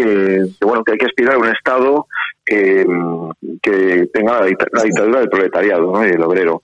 Entonces, eso se lo creen y el, camino feminista y aberrosexualista que lleva toda esta gente, pues les parece una, una especie de concesión a las nuevas ideologías del orden mundial, de la, de la plutocracia, y, y no, no les encaja en su lucha obrera que lo ven como algo mucho más simple y más sencillo. Yo ya te digo, yo, Es yo, que, yo eh, recomiendo verlo, eh, os recomiendo a todos, a vosotros, a vosotros también. Dime, Armando, dime. Es que eh, el comunismo tradicional, comunismo de la Unión Soviética, no tiene nada que ver con el marxismo social que salió de la escuela de Frankfurt y que ha representado, pues, todas estas pandemias ideológicas hoy preponderantes en la izquierda, no solamente europea, sino del conjunto de Occidente. El comunismo soviético, por ejemplo, tenía una actitud absolutamente contraria a las prácticas homosexuales y demás. Bueno, la homosexualidad de la Rusia de Stalin estaba castigada con la pena, con la pena de muerte. Decía el mismo Stalin que el feminismo era un lujo burgués y demás. O sea, estas cuestiones, el comunismo se, se dedicaba pues a lo que a- a lo que escribí, a lo que dejó escrito Carlos Marx era, un, era una respuesta, una respuesta política a problemas económicos y sociales que sufría un determinado sector de la sociedad mundial, los trabajadores y demás. Pero claro, ocurre lo, lo, lo que ocurrió a partir sobre todo de la caída del muro de Berlín, de Berlín cuando esa, esas banderas que tú has estado usando durante años pierden toda su credibilidad y todo su ascendiente porque los propios trabajadores dejan de confiar en ti, porque las recetas que tú propones no son eficaces de cara a la mejora de las condiciones de vida de los trabajadores, porque es empíricamente demostrable que allí donde gobierna el comunista, el comunismo actual es donde más problemas de tipo económico y sociales se generan con hambruna generalizada, como es el caso de, de Venezuela. Cuando el comunismo deja de cumplir esa labor, entre otras cosas, porque carece de esa fórmula efectiva capaz de mejorar las condiciones de vida de los trabajadores, como es capaz de mejorar la- las economías liberales como la, la- la- la- las vigentes hoy en Europa, pues entonces pierde su razón de ser y de existir. Como estos golfos tienen que seguir viviendo de lo público, pues tienen entonces que izar otras banderas. ¿Y qué banderas fueron, eh, son las que iza hoy el comunismo mundial? Pues la bandera del homosexismo, la bandera del ecologismo, la bandera del feminismo, la bandera del animalismo, nada que ver con el comunismo, con el marxismo primigenio que dejó escrito Carlos Mar y que eran eh, recetas económicas para mejorar las condiciones de vida de los trabajadores. Pero claro, si los trabajadores son los primeros que han dado la espalda a estas formaciones políticas en el conjunto de Europa, al caso de Francia me remito, eh, Marsella, eh, el Partido Comunista de Marché quedó prácticamente siendo un grupo residual porque esos antiguos votantes comunistas terminaron votando a Jean-Marie Le Pen primero y luego a su hija, a, a, María Le Pen, pues eh, el comunismo para no perder previamente su protagonismo en la escena política europea, pues tiene que defender e izar otras banderas que son las que está defendiendo actualmente eh, los comunistas españoles y del conjunto de Occidente, que hablan más del feminismo hablan más del feminismo, de la eutanasia, del aborto, del homosexismo, de la madre que los parió, que de los problemas clave que afectan y preocupan a los trabajadores. Sí, Javier. Sí, hablan eh, eh, realmente. Eh, o sea, esta, esta gente sí que sigue anclada en ese comunismo antiguo, pero no hay que olvidar tampoco que el neocomunismo de, de Pablo Iglesias y de Podemos en, es un avance de ese comunismo, ¿eh? ojo, o sea que no es, ellos han sustituido la lucha de clases por la lucha de sexos, por ejemplo, ¿no? Sí, sí, sí. Eh, hay, hay unos, algunos elementos bastante calcados. Antes el enemigo era el burgués, ahora el enemigo es el machista, el, el hombre blanco heterosexual, ¿no?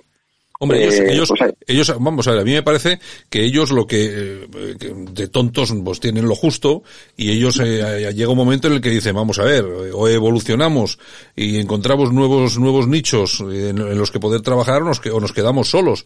Y, y, lógicamente de ahí surge todo lo que, todo lo que estamos soportando ahora, como dices tú, Javier. Lo que pasa que, por ejemplo, estos grupos como el Frente Obrero, que es un grupo, que son grupos, eh, cuidado, que tiene eh, implantación en toda España, tiene es, es ese grupo que seguramente muchos de nuestros oyentes habrán visto en internet que eh, monta campamentos paramilitares eh, etcétera. Es decir eh, tiene una organización muy establecida tiene una disciplina férrea.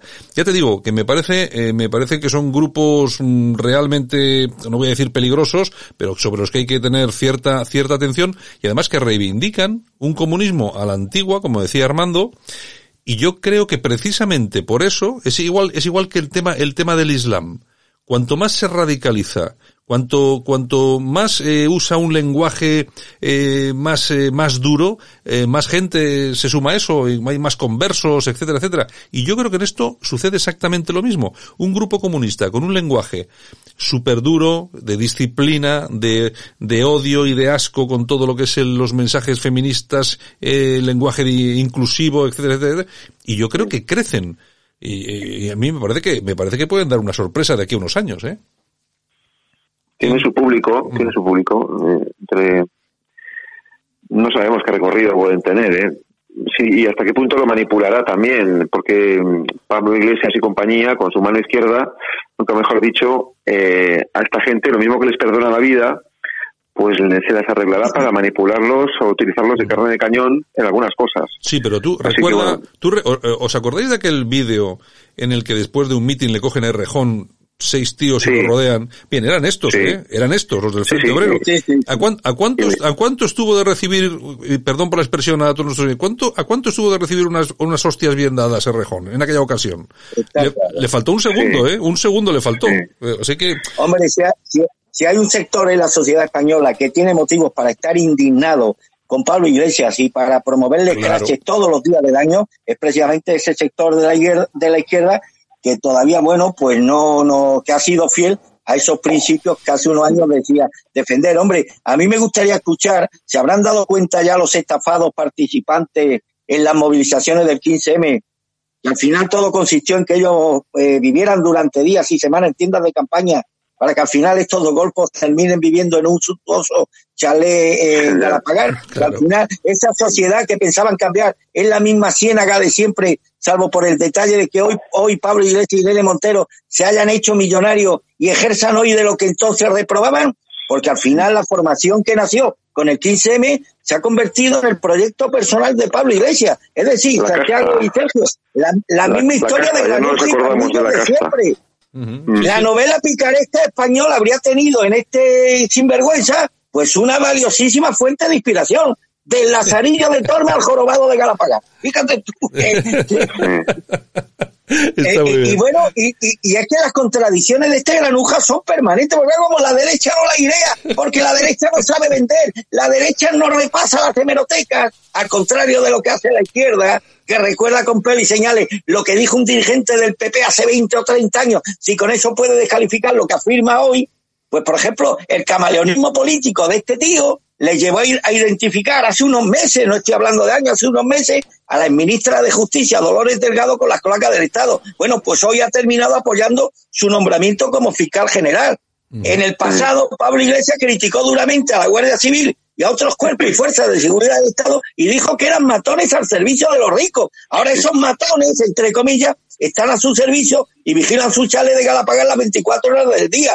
También dijo que no quería dirigentes políticos de Izquierda Unida porque en 25, en 25 años han sido incapaces de hacer nada. Es más, este tipo calificó a los militantes de IU como pitufos gruñones, refiriéndose a que eran pequeños en tamaño, pero que trataban de imponer sus dogmas. Bueno, pues hoy el jefe de los pitufos gruñones, el Garzón, se sienta en el Consejo de Ministros en representación de, de Podemos. Y el principio este podemista de decir Diego, donde ayer se decía Digo, lo mantuvo también este Golfo con el apoyo al nombramiento del sociólogo Tesanos como presidente del CID, tras acusarle unos meses antes de ser parcial y de haber exigido su dimisión en el pasado. Es decir, estas contradicciones de este Golfo, ¿por qué no lo iré a tienes toda ¿Por la razón, tenemos pero que ser nosotros?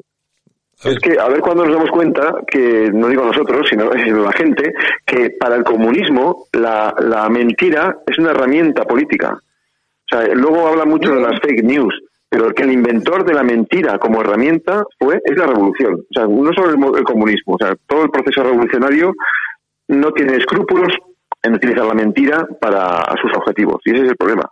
Está claro. Bueno, sí, que sí. este tipo Santiago tiene como profesión y quien no lo vea ya es porque es tonto y si alguien de la izquierda no se siente estafado es porque le gusta ser estafado, tiene como único norte y meta vivir del dinero público, pero como vocación, eso sí, busca azotar a las mujeres hasta que sangre, organizar a una diputada un escrache salvaje y abrazar a los herederos políticos de los pistoleros en el, en el Congreso de los Diputados. Y ya termino, y ningún líder político en España representa y ha representado nunca mejor que Pablo Iglesias ese chiste de chumi chume protagonizado por un progre que mira con desprecio a un grupo de obreros mientras se dice a sí mismo a veces pienso que esta gente no me no se merece que me lea entero el capital bueno pues esa es la izquierda Bueno, de todos modos, de, de todos modos, yo me quedo con, con eh, Pablo Iglesias, del Lazarillo de Tormes al jorobado de, Galap de Galapagar. Sí, sí, Yo me quedo- haber sido una, una incalculable, una valiosísima fuente de inspiración para esos estos autores de la picaresca esca- española, que además un subgénero, un subgénero literario narrativo en prosa muy español entre el Renacimiento y el, y el Barroco. O sea, es una de las, de, es uno de los eh, géneros literarios por antonomasia Hay, un, hay una española. novela, hay una novela que escribió que escribió Javier Javier Barreicó hace unos años que se titula Todos con coleta. Y es sobre esto, es, es sobre Pablo Iglesias y Estamos compañía. Y, y de el la de- salida de Tormes. Perdona, perdona, perdona, perdona. Sí, no, os- no os sí. pi- no os piséis. Sí, Javier. es sobre, sobre, mm, sobre Pablo Iglesias y sobre el alcalde de Marina Leda. Joder, otro. Otro que tal baila. Otro, otro. Es una novela divertidísima. Sí, ¿eh? Ah, pero no, yo no, no la conozco. No la, bueno, conozco a Barricoa, pero no conozco la novela. No la conozco. Todos con coleta se llama. Todos con coleta. Esto me Es suena, me suena, hablando de... Ah, no, no, perdón. no, sí, que me, me suena eso de todos con coleta, me suena de, de, de camisa vieja, chaqueta nueva. me suena más o menos de Vizcaíno Casas. El título va por ahí, alguna cosa así. Bueno, venga, Sí, ¿no? eh, es, que, eh, es que estamos hablando del Lazarillo de Tormes como paradigma de la picoresca española porque le robaba al ciego un poquito de vino ¿Y y, de unas migajas de pan. y sin embargo no hemos olvidado este granuja del jorobado de Galapagar que ha pasado de vivir en dos años en una casita de protección oficial en Valleca un suntuoso chalet de un millón de euros en Galapagar. Bueno, oye, vamos a cambiar de tema, que si no nos alargamos demasiado. Eh, quiero que toquemos, bueno, tenemos dos temitas, a ver si los hacemos rápido. Por un lado, vamos, luego tocamos el tema del coronavirus para cerrar, pero eh, va- ya sabéis que la, la futura ley de libertades sexuales evitará la expulsión de inmigrantes eh, sin papeles, es decir, ilegales, que denuncien violencia sexual. Y yo pregunto, una adivinanza, Javier, tú el primero, me- eh, ¿se llenarán o no se llenarán los juzgados de denuncias falsas? Porque claro, la gente con tal de quedarse hará lo que sea, ¿no? Pues de eso depende de los abogados que como buitres acudirán a este tipo de llamadas y asesorarán a las mujeres inmigrantes para decirles, venga, eh, tú declara, no te preocupes, firma aquí, declara este tema y así alargamos unos meses más eh, tu, tu situación. Es decir, eso, que no quiera verlo es que está ciego, o sea, está claro. Ahora, yo tampoco le daría la- tanta importancia eh, como si fuese este el tema central de, de la ley nueva, ¿no? Me parece que es una ley que no hay por dónde cogerla, es una vuelta de tuerca más de todo el rollo feminista, eh, pero bueno, este tema es una de más. Además de todo lo malo que tiene, pues tiene esta especie de guiño a la inmigración ilegal y para favorecer el, fraude, está clarísimo. Está claro. Además, esto es, yo creo que es una, una- una- un efecto, puede producir un efecto llamada impresionante. El anteproyecto de ley orgánica de garantía integral de la libertad sexual modifica la ley de extranjería para que las mujeres en situación administrativa irregular, es decir, ilegal, no puedan ser expulsadas de España en el caso en el que denuncien haber sufrido violencia sexual. Así lo recoge el texto aprobado eh, eh, en el Consejo de Ministros, en el que se incluye una disposición para modificar la ley orgánica 4-2000 del 11 de enero sobre derechos y libertades de los extranjeros en España y su integración social. Eh, a mí esto me parece bastante grave, Armando. Pues fíjate tú, cuántas denuncias en comisaría de mi amor me ha pegado, comisario, mi amor me ha pegado, eh, se van a producir a destajo. El problema es no solo eso, a las mujeres inmigrantes ilegales que denuncien maltrato, no se les abriría un expediente de expulsión y si lo tuvieran se paralizaría inmediatamente. ¿no? Claro. O sea, el- la que tenga un expediente de expulsión se paraliza ipso facto. Y además se le daría eh, autorización, que está contemplado en el anteproyecto, una autorización provisional de residencia y de trabajo. Y la protección se extendería también con, su, con una autorización de residencia a sus hijos menores que estén en España. Es decir, blanco y en botella, Santiago. Eh, por si habían pocas medidas coercitivas contra los hombres que no ha servido para que pare esa lamentable lacra que es la violencia machista, que existe, de igual forma que, está, que existe también la otra violencia, la violencia intrafamiliar, madres que matan a hijos, eh, hijas que, que maltratan a padres, mujeres que maltratan a su pareja, pero en fin, existe la violencia machista, indudablemente, no lo vamos a negar nosotros, y en esto yo me abono a la tesis de Vox, cadena perpetua y porque no hay nada mayor para los maltratadores y demás. Pero hay que ser realista y considerar que todas estas medidas punitivas que han criminalizado al varón no han servido para para, para, para, para- reducir un solo caso. Es más, vemos como cada año el número de, de casos de violencia machista, como también de la otra, pues se, se crece exponencialmente en nuestro país. Por lo tanto, esto es una aberración más de un anteproyecto, además que tenía razón el ministro de Justicia, me comentaba ayer un, una persona, un abogado y demás, dice, bueno, es que tenías que haber leído el anteproyecto.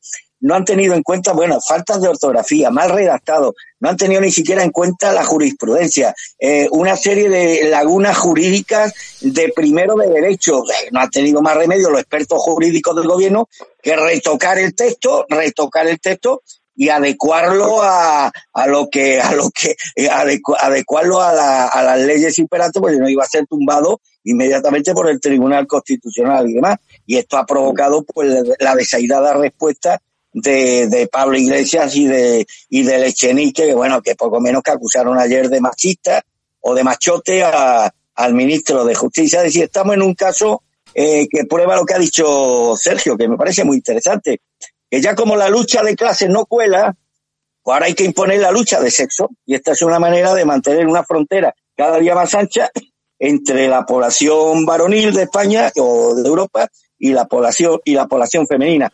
¿Dónde nos va a llevar todo esto? No lo sé. Probablemente a que haya un incremento espectacular del número de denuncias falsas contra españoles, porque como además hay una tendencia general ahora en todos estos cañones, que antes hace unos años estaban con la ucraniana, ¿no? Se iban a los puticlubs y hacían novios de la ucraniana. Y ahora le ha dado a todos ellos, a todos estos cañanes por la, por la sudamericana, pues no te quiero ni decir, Santiago, lo que van a hacer en forma de denuncia o de falsas denuncias, eh, las consecuencias de esta, de esta ley que lamentablemente pues va, va a empezar ya a tener recorrido y a, y a pesar en nuestras vidas.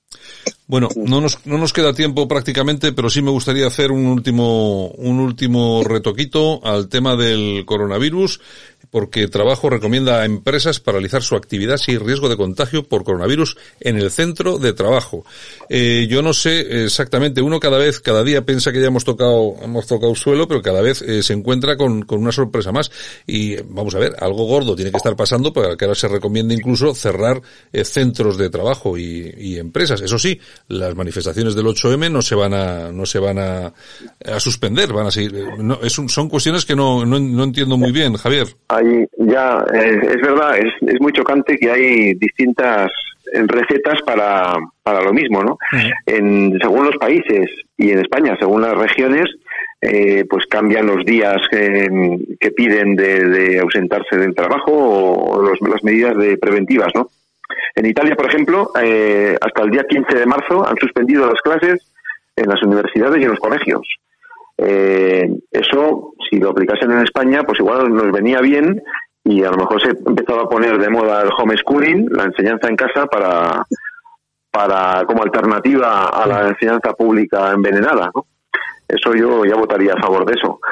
Pero pero vamos que no, no se ponen de acuerdo, que unas veces te piden, te dicen que no vayas a una reunión de trabajo, pero luego no dicen nada de las fallas o no dicen nada de, de los del fútbol y de los y de las reuniones multitudinarias, ¿no? Y ya, y hemos comenzado a tener, a tener muertos, es decir, que la cosa ya va más y que hay que recordar que nosotros ya apuntábamos, creo que la semana pasada, que todavía no hemos visto un caso en África. En el momento que, vea, que veamos un caso en África, ya nos podemos ir preparando con lo que sí, va a pasar a ver, allí. A ver, a ver, a ver, ojo, de esos muertos, en, el otro día había un, uno de esos audios que circulaba de una enfermera de Valencia, uh -huh. decía que hace unos días, en unos días, se han muerto 30, 30 pacientes de la gripe común. Y aquí todavía no ha habido un muerto en Valencia, ¿no? Eso lo decía hace unos días. Sí. O sea que, que, tenemos que, una vez más, tenemos que poner las cosas en su contexto y, y ver dónde se pone el foco de la noticia. Eh, hay una obsesión, hay un miedo, eh, está claro que el, yo no, no, caigo en la teoría de la conspiración de que lo hayan, o sea, no sé, el otro día hablamos de, sí. de esa posibilidad, ¿no? De que hayan, de que haya una creación artificial de este virus, pero sí que puede ser perfectamente que una vez que está el virus rodando, eh, pues tenemos a los gobiernos y a los servicios de inteligencia y a todas las fuerzas de las cloacas, como bien dice eh, Pablo Iglesias, ¿no? Las cloacas de los estados, eh, trabajando y analizando los datos de cómo se cómo reacciona la población. Por ejemplo, si me ocurre, eh, ¿qué pasa con el dinero? Hay, hace mucho tiempo que están con ganas de quitar el dinero en metálico, ¿verdad? De, de reducir, de que hacer todo por vía eh, informática, por tarjeta, etcétera pues a lo mejor cualquier día de estos te dicen, no, es que recomendamos que no se hagan operaciones con billetes y con monedas porque eso transmite el virus. Por ejemplo, por ejemplo. Por ejemplo, ¿no? Es por, dar, por, dar, por dar ideas. Sí, sí, sí. sí. Eh, o, lo, o como esto digo del... Sí, espera, a ver, no, Javier, no, no, espera, eh, espera, Armando, espera. Bueno, pues eso, quiero decir que, que, hay que hay que tener en cuenta que, que estarán aprovechando eh, estas circunstancias para hacer experimentos. Uh -huh. A mí no me extrañaría. No, no me extrañaría nada. Bueno, oye, eh, os recuerdo, no os piséis porque si no, no se entiende absolutamente nada. Sí, perdón. Armando, Armando, cosa... Armando, Armando, Armando, Venga, un minuto nos queda. Venga, vamos. Es que ha dicho una cosa muy interesante, es que ayer el gobierno francés recomendó precisamente que los pagos se hagan con tarjeta y no con dinero en efectivo. Lo dijo ayer el gobierno francés. Dos cosas muy breves. Recuerda, Santiago, antes de que hubieran casos de coronavirus en España, ya pusimos, eh, pusimos en alerta el hecho de que aquí no se estaban sometiendo a control a las personas provenientes de Italia o de países potencialmente peligrosos que uh -huh. pasaban por el aeropuerto como Pedro por su casa. Bien, desgraciadamente España hoy es el país después de Italia con mayor número de, de casos en las últimas jornadas y nueve de cada diez de estos casos han sido por personas que han tenido contacto con Italia o con ciudadanos de, de aquel país. Hombre, una cosa que ya no sé cómo interpretarla así como broma o, o, o si aquí nos están ocultando algo, es que las autoridades del gobierno de Valencia prohíbe, eh, o sea, ordena que un partido de baloncesto se celebra a puerta cerrada, un partido de baloncesto que puede congregar dos mil o a tres mil personas a puertas cerradas, que me parece bien, pero sin embargo dicen que no, que la falla no. No hay motivos para, para que cause, para, para generar alarma con respecto a la falla, sí. Mm. O sea, yo esto, esto ya no sé cómo interpretarlo, Santiago. Lo único que te digo es que si en vez de haber un gobierno del Partido Socialista hubiera un gobierno del Partido Popular, exactamente habiendo gestionado esta crisis como la está gestionando el Partido Socialista, ahora mismo estaría ardiendo Troya en España, habrían solicitudes de comparecencia del presidente y del ministro de Salinidad en el, en el Congreso Y y, no manifestaciones. soy mal pensado. Nunca más, Solamente nunca más eh, por todas las esquinas. Y, ro- y, se- y la rodeadas. actitud, sí, a la actitud que tuvo el Partido Socialista con el tema del ébola, que parecía que el ébola lo había inventado Mariano Rajoy, o más, eh, más allá en el tiempo, con el tema del chapapote, ¿os acordáis, no? Que parecía que toda la fauna marina gallega iba a desaparecer, que aquello no generó ningún muerto. Llamaban el vertedero de Saldívar, dos desaparecidos, ninguna voluntad de rescatarlo por parte del gobierno vasco, y aquí la oposición a verla, a verla venir. En fin, Está esto es, esto es bastante desalentador. Bueno, señores, pues si os parece nos despedimos que se nos va el tiempo, ¿de acuerdo? Javier Garisoain, muchas gracias. Recomiendo a todos nuestros oyentes que se pasen por ahora información.es, que es el periódico que edita y dirige, para ver las cosas que tiene por ahí, que hay cosas muy interesantes. Javier, un abrazo muy fuerte. Un abrazo, abrazo. Y Armando Robles, director de Alerta Digital, que también recomendamos a todos nuestros oyentes que se pasen por allí porque tienen información muy interesante. Eh, Armando, un abrazo muy fuerte y hasta mañana. Un abrazo hasta mañana si Dios quiere. La Ratonera, un espacio de análisis de la actualidad con Armando Robles y Santiago Fontenga. Críticos, ácidos, alternativos, otra lectura políticamente incorrecta de lo que sucede en España, Europa y el mundo, y no nos cuentan.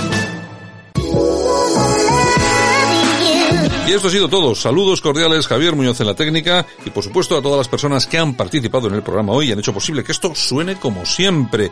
Begoña, Vila desde Galicia, Yolanda Cauceiro, Morín, País Vasco, Javier Garisoain desde Navarra, Armando Robles desde Málaga y por supuesto nuestro invitado de hoy, Santi Santos de Los Limones y por supuesto de este que os habla. Un abrazo muy fuerte. Mañana regresamos aquí a Buenos Días España en Radio Cadena Española.